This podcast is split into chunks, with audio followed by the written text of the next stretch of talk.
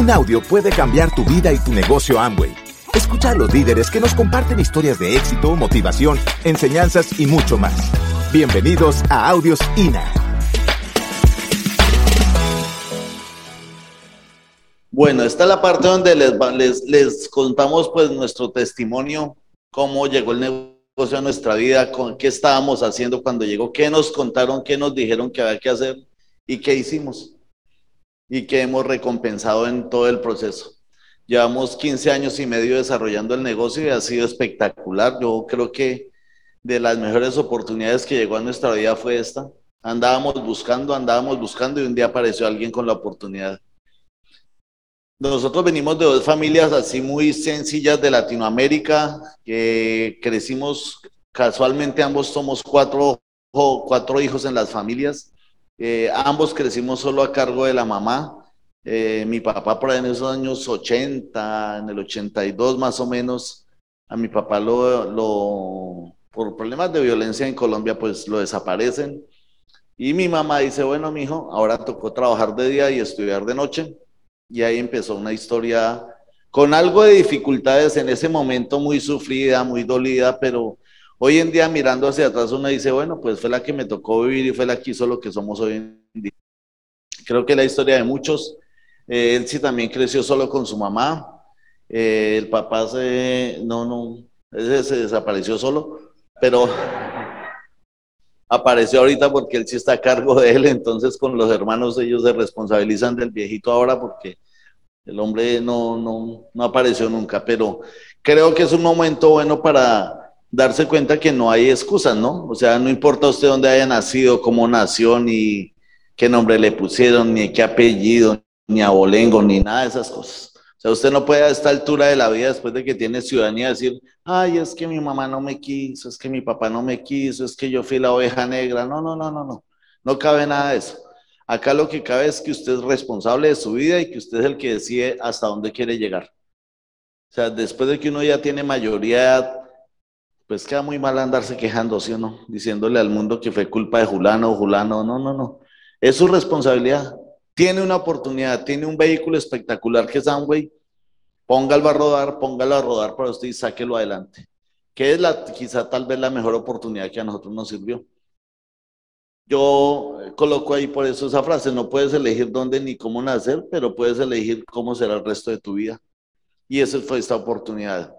Nosotros venimos de dos familias así muy humildes. Miren, ahí estoy yo en la mitad de esa foto allá pequeña, está el de la mitad, ese que es cabezoncito acá. Ese soy yo, siempre fui cabezón. Y ahí estábamos jugando. Para los jóvenes que están acá que ven la foto, eso no es un filtro. En esa época las fotos solo eran a blanco y negro. Entonces, a decir, ay, tan chévere el filtro del diamante. No, no, no, es que así eran las fotos de esa época. Modelo blanco y negro, y crecimos en un barrio popular de esos barrios de autoconstrucción, que son barrios donde la comunidad se toma el terreno del Estado y construyen las cuadras y los barrios y las casas y todo ahí. Y ahí estábamos nosotros, en esa comunidad. Trabajé haciendo lechonas, trabajé en una empresa de flores, porque en la sabana de Bogotá, alrededor de Bogotá, hay muchos cultivos de flores.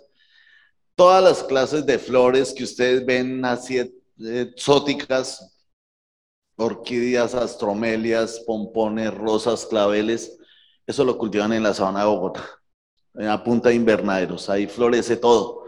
Y yo trabajé en eso los primeros años, después trabajé haciendo lechonas, trabajé fabricando repuestos para carro, trabajé lavando taxis de noche, trabajé manejando taxis de noche, fui mensajero, fui escolta, un poco de cosas. Trabajé en construcción, ¿alguien ha trabajado acá en construcción de ayudante de construcción? Eso. Yo trabajé ahí. Fui mediodía, me pusieron a subir un poco de arena por ahí, un segundo piso llena, una arena que es para pañetar las paredes mojada, en una caneca hacia el hombro, una vaina salvaje. Y al mediodía yo tenía el hombro lleno de sangre y les dije, ya vengo, voy a almorzar. Y hasta el sol de hoy yo no. Yo digo, los que trabajan en eso son los berracos. Eso es para berracos, para gente valiente. Y no fui capaz de volver. No volví desde ese día a trabajar en eso. Trabajé después para mí, en mi colegio, en mi casa, en mis propiedades, haciendo lo que fuera ahí. Pero ahí, hasta ahí llegué. Y pues ahí andábamos en el camino de la vida esa es la familia de él, si su papá, su mamá, siempre él se ha tenido el cabello así, un poquito así. Y ahí estaba, cuando yo más o menos la fui conociendo, fue para esa época, él sí trabajaba en muchas ferias de, con la mamá, en ferias del juguete que hacen en muchos pueblos de Colombia en Navidad, en muchas temporadas, y se vende de todo. Casualmente la mamá de él, sí, mi mamá, ambas fueron vendedoras así, vendían de pueblo en pueblo ropa, esmalte, lo que estuviera de moda en esa época se vendía. Y ellas eran, en eso trabajaban sin saber que los dos hijos iban a encontrar algún día. Yo estudiaba de noche. ¿Por qué estudié el bachillerato de noche? Porque me sacaron de varios colegios por estudiar de día porque yo era un poco indisciplinado y no era tan buen estudiante. Hice grado octavo cinco veces por álgebra. Era malo para los números. Todavía me enredo mucho con los números. Entonces yo no quería nada de esa vaina. Cuando terminé, finalmente me metí a estudiar de noche en un colegio donde mi hermano era profesor. Me dijo, venga, estudia acá. Estudié ahí. Me hice amigo del profesor de matemáticas, de álgebra. Y el hombre tenía un problema con el trago. Y yo se lo solucionaba, entonces al final del año pasé. ya. Y pasé, y una amiga, una amiga me regaló, una amiga de mi hermano, me dijo, usted tiene que estudiar, tiene que seguir la universidad, no es que se va a quedar trabajando. Le dije, bueno, sí. Y me regaló el formulario de la universidad pública. Me presenté, yo dije, ¿qué carrera no tiene matemáticas? Y empecé a buscar ingeniería, no contaduría, no química, no nada de eso, todo tenía matemáticas. Dije, no, pues ciencias sociales, eso es historia y geografía y no deben pedir nada de matemáticas. Y me presenté licenciatura en ciencias sociales. ¿Qué problema tan tenaz? Primer semestre, estadística 1. Eso es peor que la álgebra. Eso es peor que la álgebra. Yo nunca pude con la media ni con las vainas que le ponen a uno sacar ahí. Dije, bueno, perdí. Me pasé a la jornada de la tarde y cuando llegó el profe a la clase del semestre era el mismo. ¿Y qué creen? Perdí. Y en el tercer semestre, si perdía, me echaban de la universidad. Creo que eso es en todas las universidades públicas. Y yo reuní, la mitad eran nuevos primíparos y la mitad eran viejos. Los que estábamos repitiendo ya nos conocíamos todos. Dijimos, bueno, contratemos un profe que nos entrene este semestre porque toca salvar esa materia. Y arrancó el semestre y era el mismo profe y no volvió. Bueno, quién sabe qué pasó llegó, se acabó el semestre y todos pasamos. Porque llegó el decano y dijo que el profe había fallecido, pero que... Y todos pasamos. Y pasé. Pero en segundo semestre, mi hermano y la esposa, la esposa me dijo, empiece un colegio, con eso cuando usted termine su carrera, no tiene que salir a buscar trabajo porque ya tiene una empresa. Y mi hermano y ellos tenían colegio y les estaba yendo muy bien y yo vi cómo lo levantaron, cómo empezaron a crecer con la escuela y fue creciendo esa escuela y tenían ya un edificio, tenían todo construido. Y yo dije, bueno, yo le hago. El problema es que no tengo plata. Y mi cuñada me dijo, pues busque quien se la preste yo le sirvo de fiadora. Todo, todo no es de buenas, ¿ya? Y yo fui, saqué la plata prestada, empecé el colegio y empecé.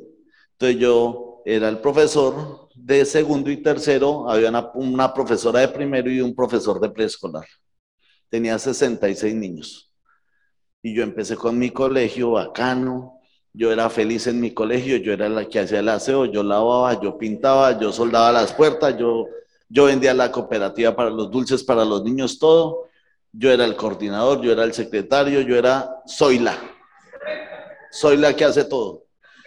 ¿Sí o no? Y ahí empecé. ¿Quién ha sido emprendedor acá y ha tenido un negocio? ¿No le ha tocado ser la?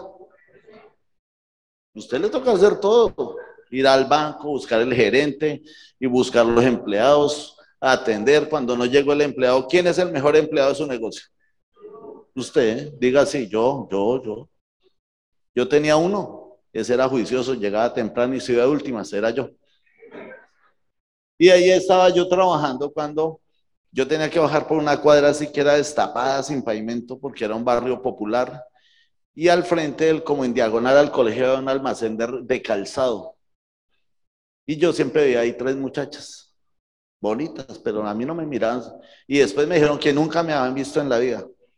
Pero eso no era cierto porque yo tenía solo un pantalón negro y una camisa y un buzo amarillo. O sea, era imposible que parecía una señal de tránsito. Era imposible que yo pasara por ahí que no se dieran cuenta que iba ese semáforo andando allá. Y subía por la mañana, bajaba por la mañana y subía por la tarde. Y los domingos yo iba a lavar la fachada con la manguera, dejaba todo limpio porque, porque era un barrio popular y eso ya lleno de tierra, de mugre. Pero yo quería que los niños llegaran y eso era todo bonito. Y un día estando clase, yo di el tablero en dos así. Acá le dictaba el tema a los de segundo, les dejaba un ejercicio y pasaba acá le dictaba el tema a los de tercero y les dejaba un ejercicio y los dejaba ocupados y me ponía a hacer otras cosas.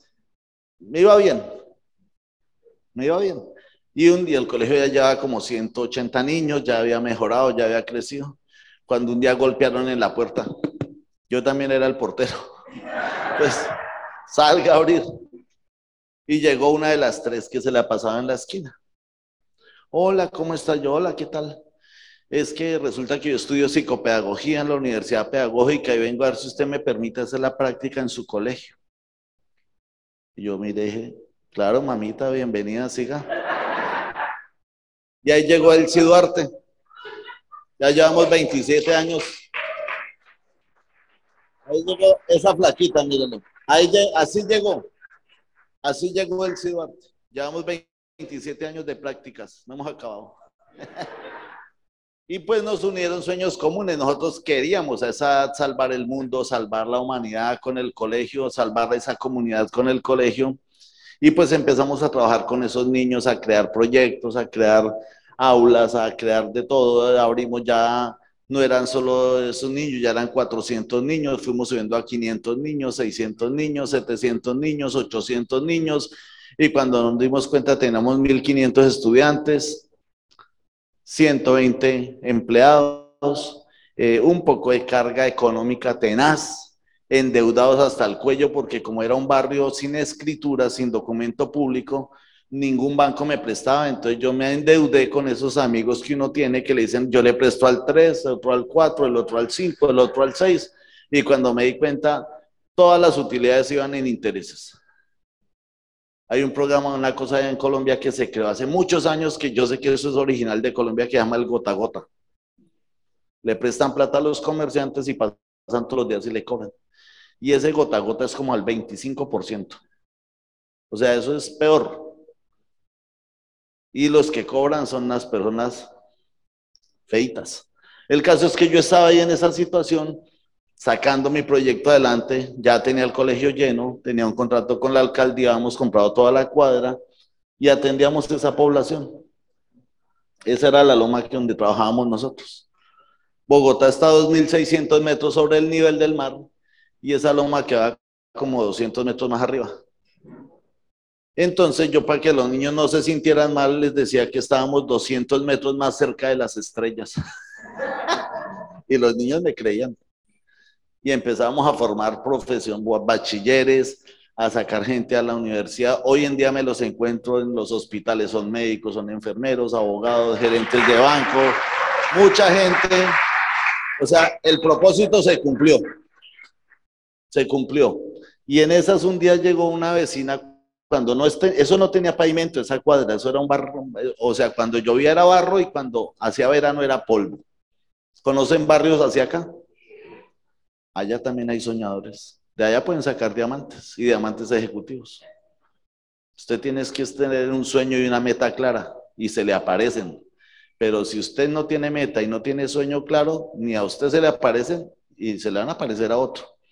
El caso es que estábamos ahí, un día llegó una vecina a decir que vendía un lote y el único teléfono que había en la cuadra era el colegio. Entonces mucha gente iba a que le dejáramos llamar de ahí cuando eran teléfonos de esos de disquito.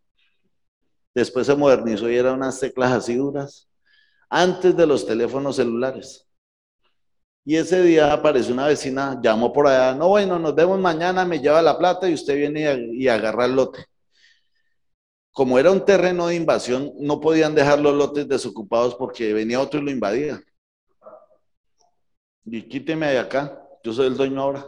Entonces, nosotros, nosotros estábamos ahí cuando llegó la vecina, dijo que vendía el lote y él sí le decía, ¿y cuál lote vende? Dijo, pues ese del frente, profe. Dijo, ¿y por qué no me lo vende a mí si acá estudia su hija? Dijo, pues si me da la plata mañana, yo se lo vendo. Y yo, y él dijo, sí, claro, de una, véndamelo a mí. Y yo la miré así como cuando usted mira a su mujer que usted sabe que no hay plata. ¿Sí les ha pasado, señores? Que su mujer dice, vamos para esa y usted, ¿para dónde? No, yo, por ahí, yo, yo, no estoy ni preparado. Así estaba yo. Yo no sabía de dónde íbamos a sacar esa plata para el otro día. Pues ella tenía una plata guardada en la casa. La que me ayudó a montar el colegio me nos prestó otra parte y un compadre de hace años me prestó otra parte. Compramos el primer lote. Ese edificio que ustedes ven ahí alto, ese fue el primer lote que compramos. Eran 7 metros de frente, 14 de fondo y como 25 de para abajo. O sea, era más largo de para abajo que para todos lados.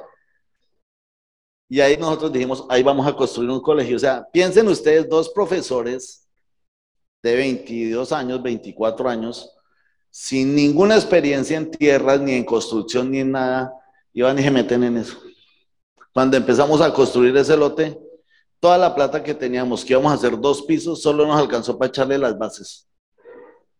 Porque esos ingenieros le echan hierro a esa vaina abajo como un berraco. Hierro y pedían varillas y hierro de una pulgada, que eso es una varilla así gruesa como esto estuvo así. Y yo decía, ¿pero dónde le va a meter todo ese hierro ese ingeniero? Sí, se comió todo ese hierro.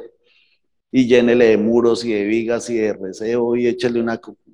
Cuando no, cuando terminamos encerrados hacia alrededor y no teníamos techo. Y yo le había dicho a la comunidad que ese siguiente año teníamos colegio para sus hijos. Entonces me acordé que un amigo yo sabía que prestaba plata, entonces yo fui y le dije, fulano de tal, ¿será que usted nos puede prestar una plata? Es que necesito echarle una placa a la cubierta del colegio para... Me dijo, ¿está construyendo, profesor? Le dije, sí. Dijo, yo voy y miro mañana. Entonces, yo fui a que me prestara como 3 mil dólares. Y él me dijo, no, yo no tengo, cuando fui miró lo que estábamos haciendo y miró el terreno y miró el proyecto, dijo, no, yo no tengo 3 mil. Yo tengo como, no sé, como 30 mil dólares. Si le sirven todos, se los presto y si no, no. Le dije, buenísimo, de una, yo los cogí. Y después me dijo, al 5%. Ah. Y yo había aprendido en mi casa que el que nada debe, nada tiene. Esa era la filosofía de mi familia. Entonces todos trabajan con plata de los bancos y todos eran el que nada debe, nada tiene. Y yo me, endeudé, para mí era natural, y empezamos a construir, a construir, a construir. Se llenó el colegio, ese era el que, los estudiantes que teníamos, 1500 niños. Si quiere, cuéntelos. Y ahí estábamos nosotros. Cuando un día teníamos la Secretaría de Educación de Bogotá, agarró todos esos niños y los volvió a colegio público y nos contrató a nosotros para que le vendiéramos la educación a ellos. Entonces la secretaría nos pagaba por 1.200 niños de esos y 300 pagaban los papás. O sea, me quedé con un cliente que era dueño del 80% de mi negocio, el Estado. Y duré como cinco años, seis años ahí, construimos más, compramos más terrenos, compramos todas esas tejas hasta abajo, por donde se ve la última teja.